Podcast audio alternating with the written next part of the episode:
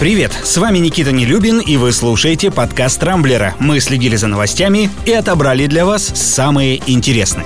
США и Европа, как и ожидалось, накануне ввели новые санкции против России из-за отравления и ареста Алексея Навального. Новости об этом стали одними из самых обсуждаемых на Рамблере. Для новой администрации Белого дома это первый пакет антироссийских ограничений, поэтому они не стали мелочиться и внесли в черный список сразу семерых высокопоставленных чиновников и 14 организаций, 9 из которых находятся в нашей стране и так или иначе вовлечены в производство элементов биологического и химического оружия. Кто из должностных лиц попал под американские санкции, пока неизвестно, но учитывая, что в этом вопросе Штаты консультировались с ЕС, почти наверняка в списке фигурируют имена руководителей Следственного комитета, Росгвардии, Генпрокуратуры и ФСИН. Против них свои санкции ввели и власти Евросоюза. В Госдуме и в Совете Федерации назвали такой шаг противоправным и пригрозили ответными мерами. Только вот сильно сомневаюсь, что они будут столь же болезненными для американского и европейского истеблишмента, менеджмента, как для наших чиновников. Между тем, правительство России встало грудью на защиту самой слабой и бесправной категории граждан, а именно силовиков. Профильная комиссия одобрила законопроект, который ужесточает ответственность за распространение информации о полицейских, следователях, прокурорах, росгвардейцах, должностных лицах различных надзорных ведомств, а также их родственниках. Если законопроект примут, а в этом нет никаких сомнений, гражданам будут грозить штраф до 200 тысяч рублей, арест до 4 месяцев, месяцев ограничение свободы на срок до двух лет, либо до 480 часов обязательных работ. Ну а самим силовикам за жесткие разгоны мирных протестных акций, разумеется, почет и уважение. А некоторым, как это было недавно в Петербурге, например, даже награды от руководства МВД. Все-таки, что не говори, а нам с вами несказанно повезло жить в по-настоящему правовом государстве.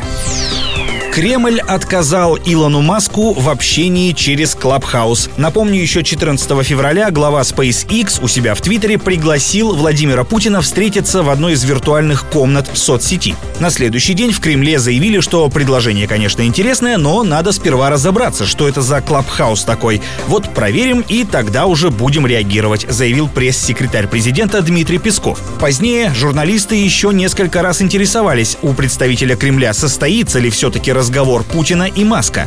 И вот вчера Песков сообщил, что американскому миллиардеру был направлен некий запрос, но он на него так и не ответил, поэтому тема, судя по всему, исчерпана. Вообще, если честно, непонятно, на что рассчитывал Маск, ведь ему наверняка известно, что интернетом Путин не пользуется, а телефоны в его кабинете стоят исключительно аналоговые. Получить инвайт и уж тем более выйти на связь с их помощью – задача, мягко говоря, невыполнимая.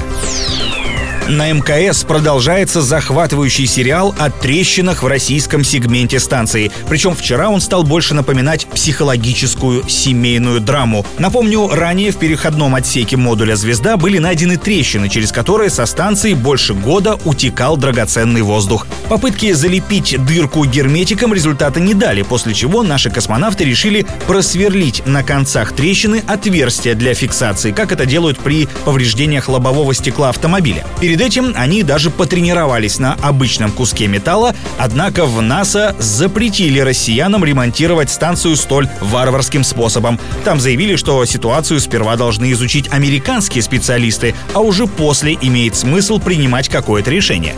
В общем, теперь понятно, кто на орбите хозяин.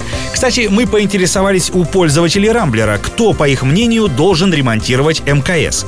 Четверть опрошенных уверены, что лучше доверить это дело Роскосмосу, а вот больше 60% предложили вообще нанять гастарбайтеров.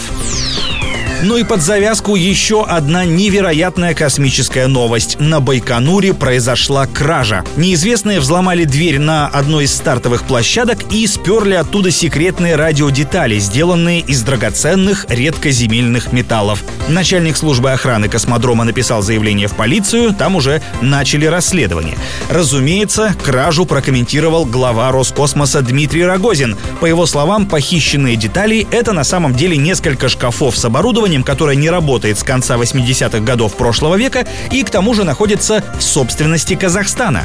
Кстати, Рогозин рассказал, что российский космодром «Восточный» будет строиться вечно. Учитывая, что меньше чем за 10 лет оттуда уже украли около 21 миллиарда рублей, слова главы Роскосмоса, безусловно, наполняются новыми и чудесными смыслами. На этом у меня все. С вами был Никита Нелюбин. Не пропускайте интересные новости, слушайте и подписывайтесь на нас в Google подкастах и CastBox. Увидимся на rambler.ru. Счастливо!